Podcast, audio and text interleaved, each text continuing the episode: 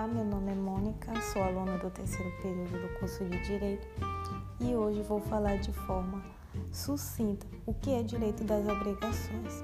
Pois bem, o direito das obrigações é um ramo do direito civil que trata justamente de um conjunto de normas jurídicas que regulamenta as obrigações. Sendo assim, é preciso existir um vínculo jurídico entre duas pessoas, que podem ser pessoas naturais ou pessoas jurídicas, na qual uma pessoa é obrigada a realizar uma prestação, ou seja, um dever em favor de outra pessoa.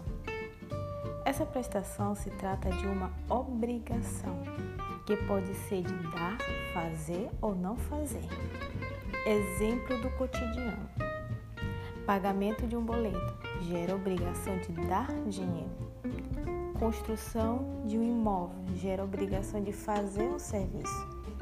E por fim, não desmatar um terreno gera obrigação de não fazer.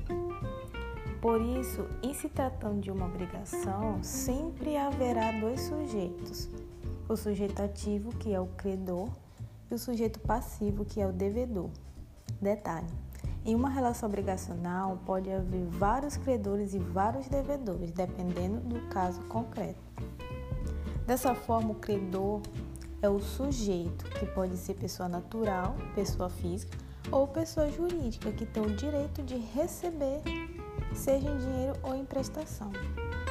E o devedor é o sujeito, pessoa natural ou pessoa jurídica, que, diferentemente do credor, vai ter a obrigação de realizar uma prestação.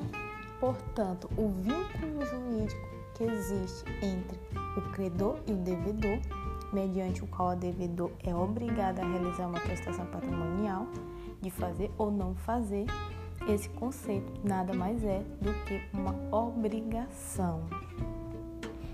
É isso, espero ter contribuído para a compreensão desse assunto que é tão útil e necessário para a sociedade.